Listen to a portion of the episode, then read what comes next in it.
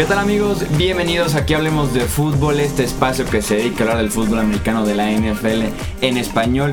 Yo soy Jesús Sánchez y es un placer tenerlos aquí nuevamente listos para analizar lo que fue esta jornada inaugural de la temporada 2018 de la NFL.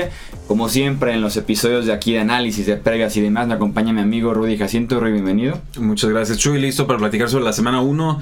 Eh, una semana muy impredecible. Siempre es difícil tomarle el pulso a esta primera semana de acción, pero creo que esta en particular sí se llevó el premio. Sí, así es.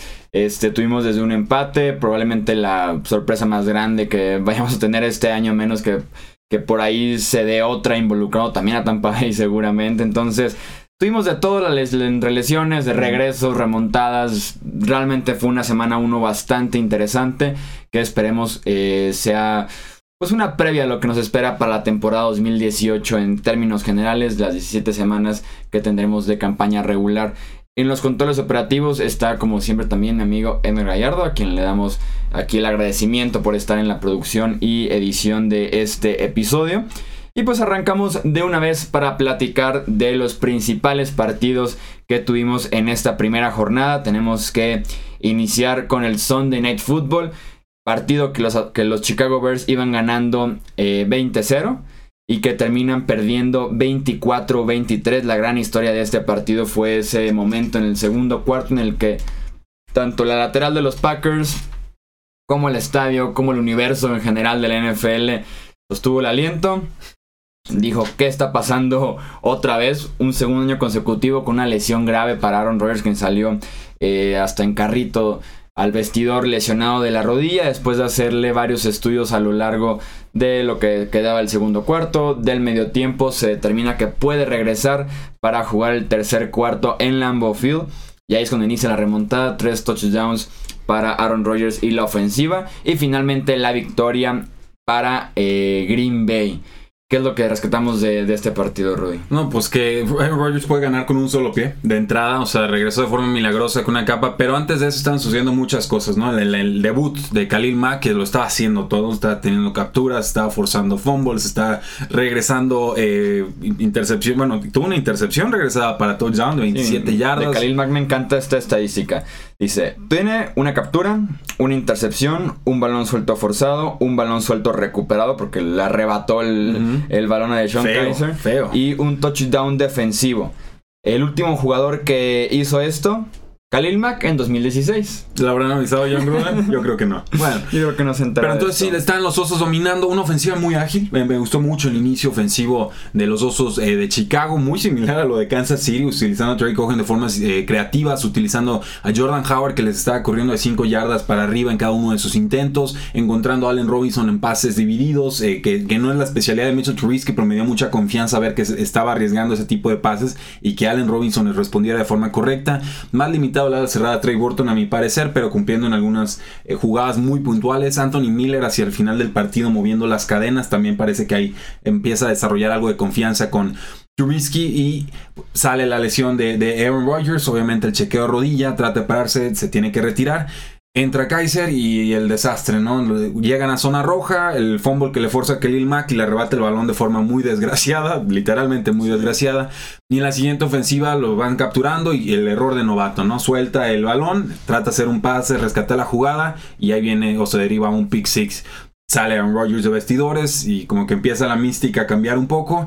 No el Rodgers con movimiento, es una realidad, pero Rodgers también puede funcionar en esta faceta de pocket passer, o sea, él sabe jugar como point guard o ahora sí que como un quarterback menos móvil si se lo exige así su cuerpo y lo hizo de forma eh, increíble con Randall Cobb en profundidad encontrando a Jerónimo Allison encontrando a Devonte Adams o sea una remontada verdaderamente fulgurante y ya al final se volvió un juego muy estratégico en el que creo que los Osos de Chicago eh, les dio pánico escénico lo voy a decir así tal cual tenían para ganar el partido estaban en zona rival tercera y una y deciden hacer un pase en lugar de correr con Jordan Howard y si fallabas tenías que volver a correr con Jordan Howard porque correr dos veces desde para ganar una yarda vas a tener éxito el 95% de las veces. Me sorprendió que alguien que viene el sistema de, pues, del, Kansas City Chiefs al contrario, no me sorprende que viniendo de, Andy, de, ser discípulo de Andy Reid, y sabemos que Andy Reid es una excelente mente ofensiva, sabemos que es para planear y para para desarrollar esquemas es excelente, pero durante el partido no se le dan las cosas bien a Andy Reid. Es una realidad desde Filadelfia y con Kansas City. Yo, yo argumentaría que el, mandado de jugadas en general sí se le da bien.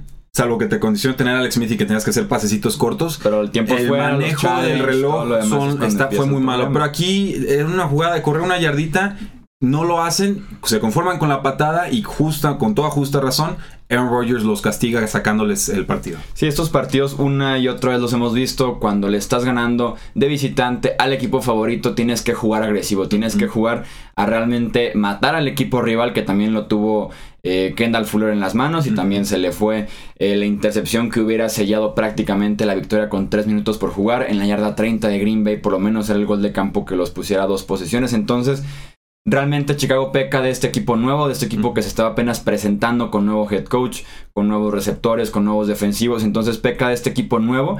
Y, justo lo, coincide con lo que dijimos en, las previas de la semana, que Chicago podría ser y tiene toda la pinta para ser un caballo negro de la NFL este año.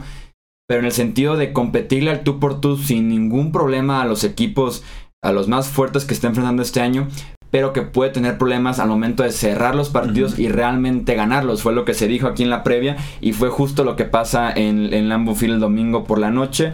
Me gusta la presentación de Chicago, me, me sorprendió hasta cierto punto Mitch Trubisky, creo que eh, con todo y que esperaba mucho de él en ese segundo año de desarrollo y con todo lo que hicieron para eh, rodearlo bastante bien, creo que tuvo un partido muy controlado pero hasta muy el final. efectivo. Hasta el final yo empecé a ver que ya para el cuarto cuarto Chicago se desmoronó por completo tanto en el costado defensivo como en el costado ofensivo lo que estaban haciendo bien los primeros tres cuartos se les vino abajo pero por lo menos fue una buena presentación y si la lección más grande de este partido es Aaron Rodgers con una pierna perdiendo por no sé cuántos 20, puntos eran Como 20, ¿no? Sí, era, era un 20-0.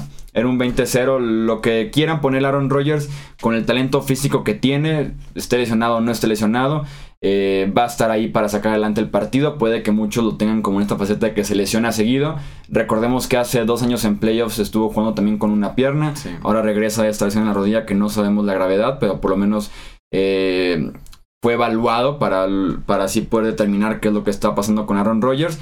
Y si no, la segunda lección es que Khalil Mack eh, no tiene un valor, no lo puedes cambiar y fue un error claro de los Raiders. Sí, apuntes defensivos de los Green Bay Packers creo que vale la pena mencionarlo. Eh, hay problemas en la posición de linebacker, clarísimos, no pudieron detener el juego terrestre a mi parecer en todo el juego y el error que comete Clay Matthews al final, que le da nueva vida a la última serie ofensiva de los dos de Chicago, ya los habían detenido y un roughing the passer, un golpe con completamente a destiempo en cuarta oportunidad. Eh, espantoso verdaderamente ver algo así de un veterano que yo creo que el año pasado tuvo una ligera mejora de los últimos dos que fue bastante flojito, pero no puedes cometer esos errores en un juego cerrado, divisional, en casa, de debut, que ya tienes ganado. O sea, vi, esa jugada y verdaderamente dije, ¿qué, le, ¿qué, le, pasó por la cabeza? ¿Qué falta de concentración? No hay otro linebacker y luego me acordé y dije, no, pues no hay. Se lastimaron. El pobre Clay Matthews que lo movieron como central hace dos años y fue cuando empezó medio el desastre Clay Matthews. Ahora como pass rusher está un poco más en su zona, pero sí un error que le dio vida innecesaria eh, a Chicago y que le pudo costar al final de cuentas el partido a Green Bay. Pasamos entonces de este partido a hablar ahora del empate 21-21 entre los Pittsburgh Steelers y los Cleveland Browns. Se rompe finalmente con la racha de 17 derrotas consecutivas que tenían los Browns. Pues, se rompe. La, racha de derrotas se rompió, eso es un hecho. Bien, hecho, Hugh Jackson. La racha, sin, la racha sin victoria sigue viva. No, no, esperaba, no esperaba menos de ti, mi Hugh Jackson. Bien hecho. 21-21 en un tiempo extra en el que los dos tuvieron la posición del balón. Cleveland dos veces, los Steelers la tuvieron tres veces. Los Steelers fallan un gol de campo en tiempo extra. Los Browns también lo intentan. Se los bloquean. Eh, la historia del partido, creo yo, y se centra en este pensamiento que, que, me generó automáticamente al estar viendo el partido y como reflexión, es la falta de filosofía y actitud ganadora que tienen en Cleveland. Puede parecer obvio, es un equipo que ha terminado 1-15 y 0-16. Fue un partido en el que los Browns tuvieron 5 eh, robos de balón, fueron 3 intercepciones a Big Ben, un fumble eh, también de Ben Roethlisberger, un fumble de James Conner cinco entregas de balón que no pudieron aprovechar. excelente el trabajo de Miles Garrett que forza dos balones sueltos. Excelente Denzel Ward, el novato tan criticado de que por qué no tomaron a Bradley Shaw, por qué no hicieron otra cosa. Ahí está Denzel Ward con dos intercepciones y un buen partido creo yo ante Antonio Brown. Tenían el juego y la victoria en bandeja de plata y lo desperdiciaron creo yo en dos ocasiones muy específicas. La primera de ellas cuando tenían el balón para ganarlo en tiempo regular. Creo que era tercera y cuatro, tercera y cinco, algo así, ya para, eh, ya más o menos en la zona de gol de campo, por ahí de la yarda 40 de Pittsburgh, y opta, no sé si la jugada, el diseño o simplemente Tyrell Taylor, por ir por 30 yardas hasta la yarda 10 de Pittsburgh cuando era innecesaria tantas yardas, termina interceptado. De ahí viene ya el, el, tiempo extra. Y la otra es no saber matar en el tiempo extra cuando ya tenías una buena posesión, ser muy tibio corriendo el balón, ser muy tibio con ese llamado de jugadas, un intento de bloqueo en la línea fatal en el gol de Campos, se les metieron todos, se les metieron dos o tres defensivos de los Steelers. Y simplemente te das cuenta cuando Hugh Jackson lo pasaban en el lateral, Creo que Hugh Jackson era el hombre más nervioso de todo Cleveland en ese momento. no transmite confianza. Era un manojo de nervios, se veía como que el juego estaba demasiado acelerado para él. Y escuché una muy buena comparación de Hugh Jackson como un head coach con una victoria en Cleveland, ahora también con un empate. Lo rápido que puede ser el partido para él como lo equivalente a un jugador novato en la NFL y que para su segundo o tercer año o cuatro o cinco victorias después el juego para el entrenador se le puede ir alentando un poquito hasta llegar por ejemplo a lo que vimos de Bill Belichick en el Super Bowl 49, ¿no? De no pedir el tiempo fuera, de mandar a Malcolm Butler, como de analizar lo que está pasando enfrente en el lateral, o sea, la gran diferencia entre un coach de los mejores de la historia y uno que lleva una victoria en un equipo. Que también, bueno, no sé, Belichick cometió un error, pues vamos a hablar tantito de eso del Super Bowl pasado, cuando lanzan el Philly Special, Nick Foles está moviendo en ese momento. Belichick tuvo que haber pedido un tiempo fuera. Eso, a ver que de cajón pedir un tiempo fuera si algo está sucediendo en la jugada que no tenías anticipado, sobre todo en que era cuarta oportunidad en zona roja. Cuarta antes de irte al, medio tiempo y no lo pidió. Entonces, digo, nada más así como apunte, todos cometen errores. Creo que Belichick lo comete en ese momento. Hugh Jackson, esta no es la primera vez que es entrenador en jefe y, que estuvo un rato con los Oakland Raiders. También le fue flojito, le dio el beneficio de la duda. Eh, y lo vieron, a los que vieron los videos de Hard Knocks, vieron más o menos cómo se conduce Hugh Jackson en vestidores. No es precisamente de los que transmiten cultura, no es precisamente de los que marcan la línea de trabajo. Tiene que salir Jarvis Landry a decirle al equipo, oigan cabrones, pónganse a entrenar, que aquí no va a ser como siempre ha sido, aquí nos vamos a partir. Y, y, luego se burlaron de él, hicieron una buena edición y demás. Del partido específicamente, eh, duelo divisional, complicado, clima difícil. No estaba Le'Veon Bell con los Pittsburgh Steelers. Entra James Conner, que para mí es la, digamos, la gran revelación para muchos. No para mí, porque yo ya sabía que James Conner era un buen talento desde colegial. A mí me encantaba de la Universidad de Pitt, un jugador como de 240 libras, corpulento, no exento de agilidad, muy buena eh, fuerza, etc. Y, aparte atrapa bien los balones. O sea, un todólogo, pero de un estilo de juego muy distinto al de Le'Veon Bell. No, con esa paciencia, sino con más decisión de empujar hacia el frente. 31 carrera, 135 yardas. Tiene sus dos touchdowns. Tiene un fumble que termina acercando a los Cleveland Browns con su esfuerzo de remontada. Tres recepciones, 60 yardas. De un juego muy, muy completo. Intercepción tras intercepción tras intercepción de Ben Roethlisberger, un tema ya recurrente en sus juegos como visitantes. No es novedad que Cleveland le juegue muy cerrado los partidos. Está viendo los últimos tres juegos 4-3 y 4 puntos de diferencia más o menos, más este que termina empatado. Eh, y al final, pues los Pittsburgh Steelers que tampoco logran controlar esta ofensiva de Cleveland que se fue calentando. Ah, también hay que decirlo, Terrell Taylor no jugó bien metió un touchdown terrestre, no fue, se fue, fue, uno y luego fue el otro de Carlos Hyde y luego fue el pase a Josh Gordon para empatar el partido. Completó 15-40 pases, o sea, jugó mal. Hay que decirlo. Y, si a mí me preguntas, ya así a toro pasado, a, retrospectiva, ¿qué hubiera pasado con Baker Mayfield en el campo? Yo sí creo que hubieran ganado el partido. Porque yo no creo que Baker Mayfield, con la precisión por lo menos que mostró en colegial, hubiera fallado eh, tantos pases, o sea, 25 pases de esta eh, manera. Buen partido de Juju Smith dentro de lo que cabe. Un touchdown muy bueno de Antonio Brown, complicadas las condiciones. Y en el tiempo extra, pues falla una el pateador de Pittsburgh, falla otra, estaba regalada la de Pittsburgh, sí, Era para ganar. El de Cleveland, pues la bloquean de, de Zane González. Eh, poco más eh, que comentar del duelo, más allá de que Josh Gordon apareció. Jarvis Landry fue muy importante con más de 100 yardas. Carlos Hyde le costaron todas sus yardas, pero la ejecutó bien. Y me gustó lo que vi de Nick Chubb. Cuando le dieron un poquito de confianza, creo que fue más efectivo incluso que eh, Carlitos Hyde. Duke Johnson, creo que ni se presentó al partido. Los que preguntaban cómo quedaba el récord, que sí me llevan dos, tres preguntas sobre este empate. Cero victorias, cero derrotas, un empate. Sí. Te sirve literal de desempate en caso de que lo demás quede igual. Sí, en el porcentaje no tienes ni mil, ni tienes cero, tienes punto quinientos. Así, así de sencillo. Así funciona un empate en la NFL. Raro, pero ahí tenemos uno de un empate y desde la jornada inaugural. Deberían ser penales con goles de campo y los van atrasando cinco yardas hasta que uno falle. Estaría excelente. No, yo encantado. Pasemos entonces a la que fue la gran sorpresa de la semana, este partido en el Mercedes-Benz Dome. La victoria de Tampa Bay 48-40 sobre los New Orleans Saints. El mata quinielas, el mata survivors, el mata todo en esta inicio de temporada. Ryan Fitzpatrick 417 yardas por aire, 5 touchdowns totales. Eh, lo de la defensiva de los Saints fue penoso si te fijas en las estadísticas de los receptores de Tampa Bay.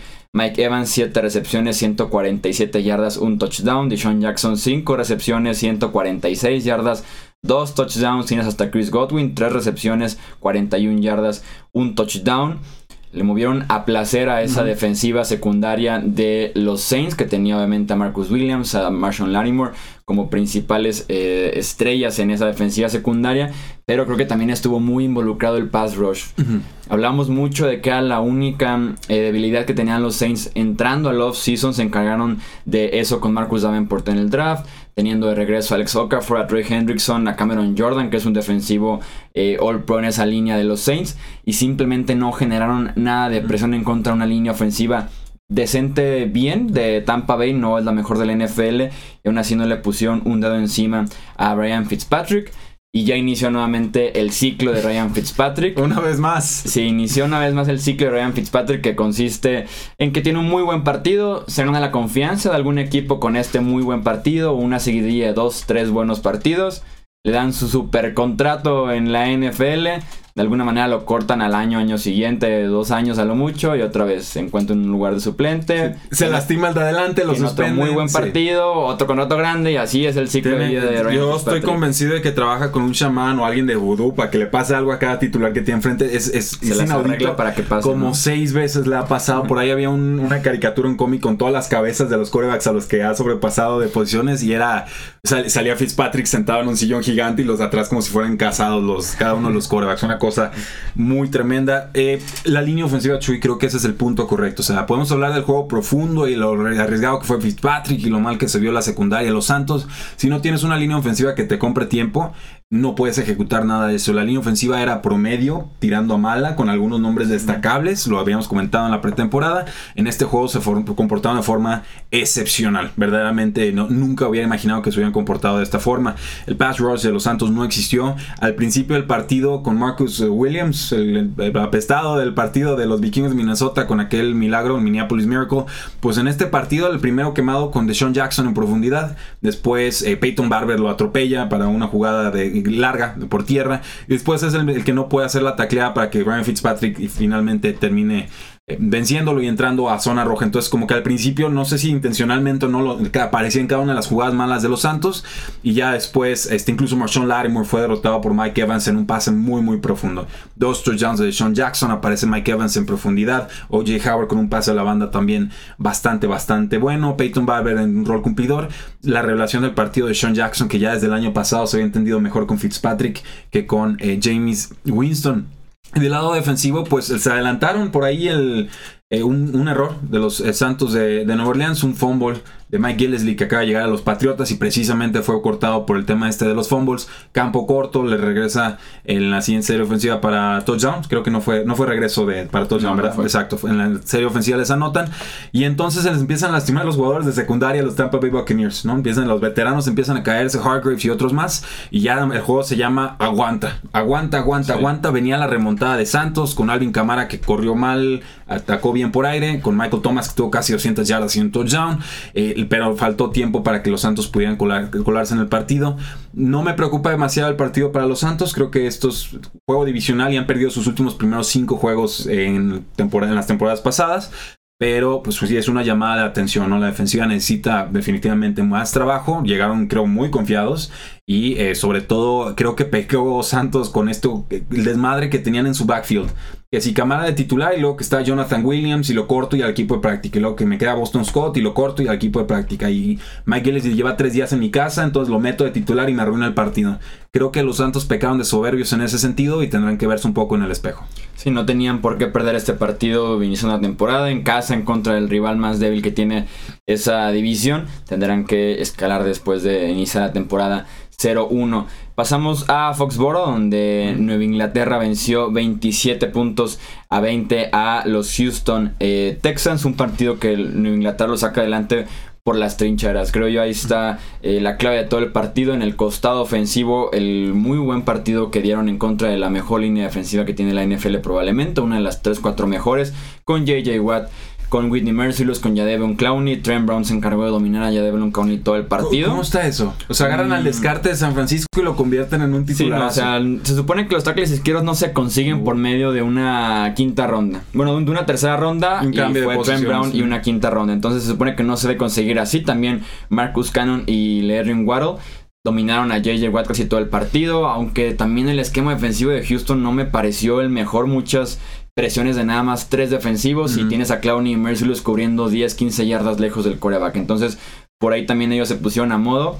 Excelente el trabajo de la línea ofensiva de los Patriots. Y del otro lado de las trincheras, en la línea defensiva, se aprovecharon de que Houston tiene la peor línea ofensiva de toda la NFL para estarle llegando constantemente eh, a Deshaun Watson, ya sea golpes después del pase, simple presión constantemente tenía linieros ofensivos en los pies de Sean Watson de que les ganaban a base de fuerza, capturas. Ahora sí que toda la línea defensiva en Inglaterra se hizo presente. Incomodó muchísimo a Sean Watson que tuvo probablemente el peor partido que ha tenido en esta corta carrera todavía en la NFL, muy impreciso, muy golpeado y se veía intranquilo e incómodo en la bolsa de protección. Capturado tres veces, lo cual creo, si nos ponemos a ver el juego del año pasado, dudo que lo hayan capturado tres veces, en verdad les movió la ofensiva a placer. Con los Patriotas de Nueva Inglaterra, de acuerdo en la línea ofensiva, muy importante. Juego muy balanceado entre Rex Burkhead, que no termina anotando touchdown, y James White, que sí, sobre todo en pases cortos.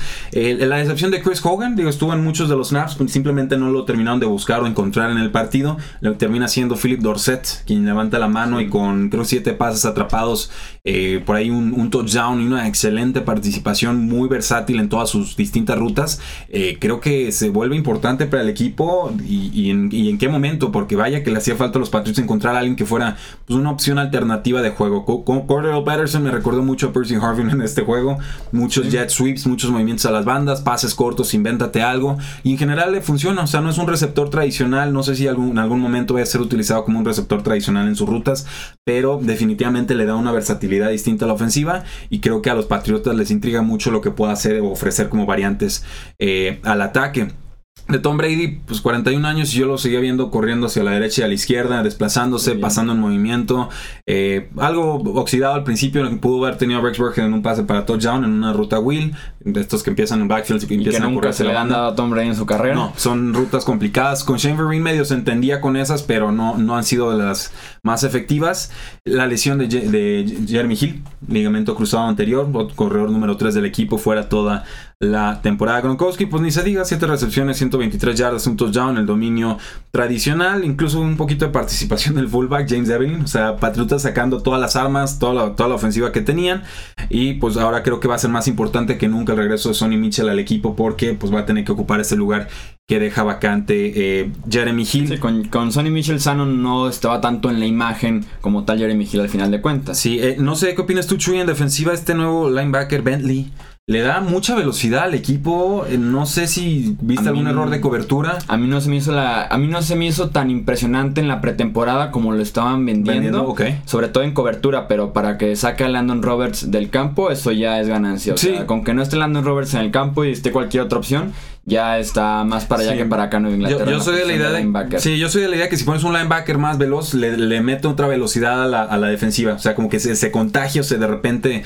contienes mejor las jugadas. Entonces me gustó mucho ver cómo llegaba de choque y paraba en seco a los, a los corredores, ¿no? Es, es un juego al final de cuentas, ¿no? El, el romper bloqueos, el encontrar el espacio y, y, sí, aportar en el juego por tierra, que era lo que hacía Landon Roberts, pero lo hace un poquito mejor.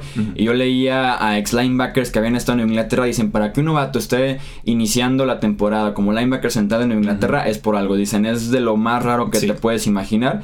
Creo que era Chatham que ganó un Super Bowl con los Pats y creo que era también Teddy Bruschi. Entonces, sí, por ahí viene vienen los comentarios con Inglaterra que inicia la temporada con marca de 1-0 y librando un partido que tal vez se antojaba difícil, que al final de cuentas la libran y ya verán cómo les puede ir en contra de los Jacksonville Jaguars un partido sí, muy descuido de Patriots en equipos especiales, va a haber castigo o regaño en estas revisiones de cinta de juego, eso permite que Houston se acerque en el marcador. Buen partido de, de Andre Hopkins, 8 recepciones, 78 yardas, pero lo intentaron usar así como en movimientos laterales no muy efectivos y no estaba Will Fuller que estaba lastimado.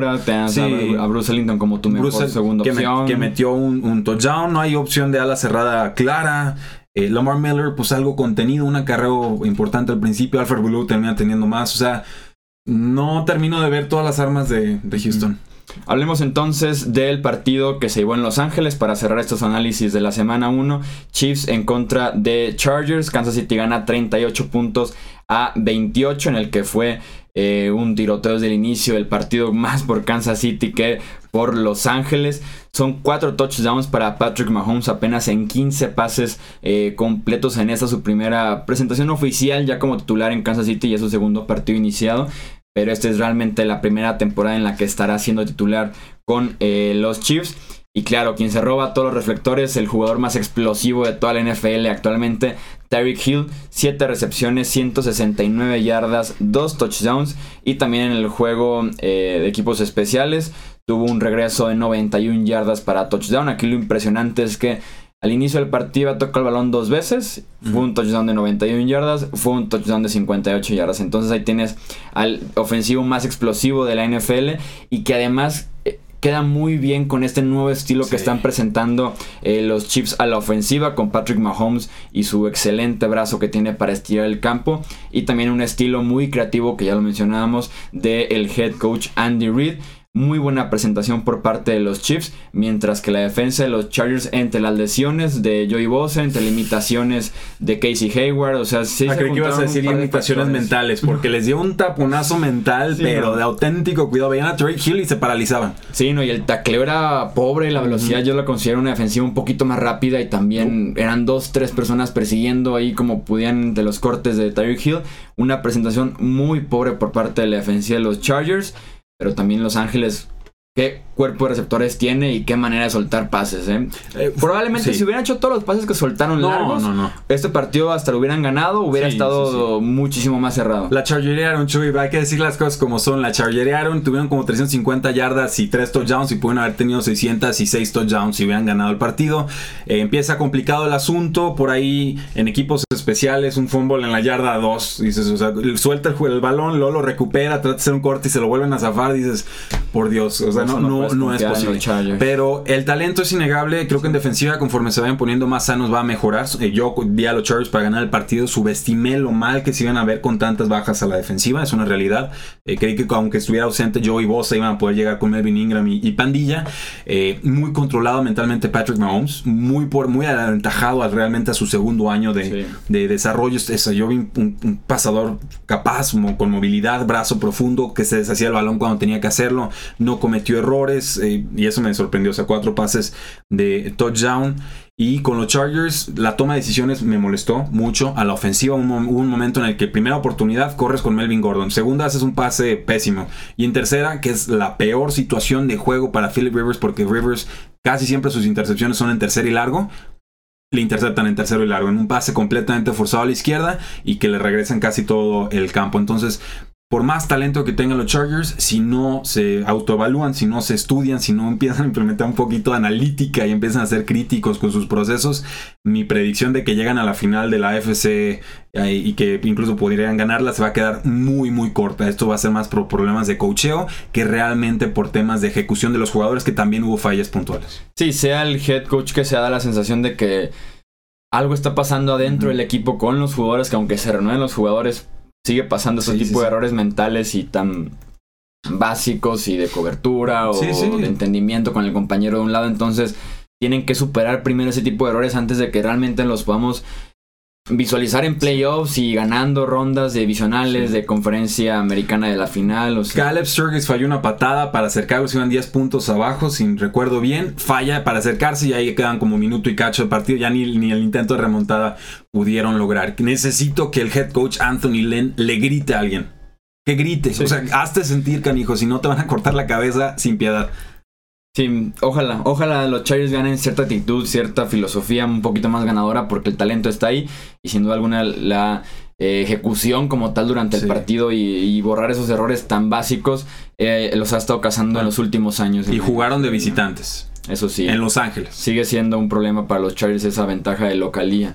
Le agradecemos entonces eh, a todos ustedes por estar aquí en ese análisis de la semana 1. Vamos a estar eligiendo siempre los principales partidos para platicar eh, de ellos más a profundidad. Claro que nos pueden preguntar, ya saben, en redes sociales, en los comentarios de YouTube, del podcast, la opinión acerca de un partido en específico que no hemos comentado aquí todavía y los podemos sin lugar a dudas orientar y platicar y debatir con ustedes sobre este partido. El Tennessee Titans contra Miami Dolphins de 7 horas, qué juegazo. Le agradecemos a Emer allá en los controles operativos de este podcast. Rudy, muchísimas gracias por estar aquí también. Al contrario. Recuerden seguirnos Facebook, Twitter, Instagram como Hablemos de Fútbol, Hablemos de Fútbol también.com. Ahí nos pueden eh, estar leyendo entre semana. Ya saben, el canal de YouTube, el podcast que se publica eh, cada semana con contenido muy variado. Recordarles también eh, que está la quiniela Hablemos de Fútbol, tanto la general en la que estamos participando todos, como también está la quiniela aquí del programa. Diego Martínez fue nuestro suscriptor invitado eh, de la semana número uno. Muchísimas gracias a Diego y que ya saben que nos pueden dejar en los comentarios eh, los pronósticos que tienen ustedes para esta semana número 2. Ya saben, muy sencillo, sin eh, línea de apuesta. Yo soy Jesús Sánchez, esto Hablemos de Fútbol y nos escuchamos en el próximo episodio. Hasta luego.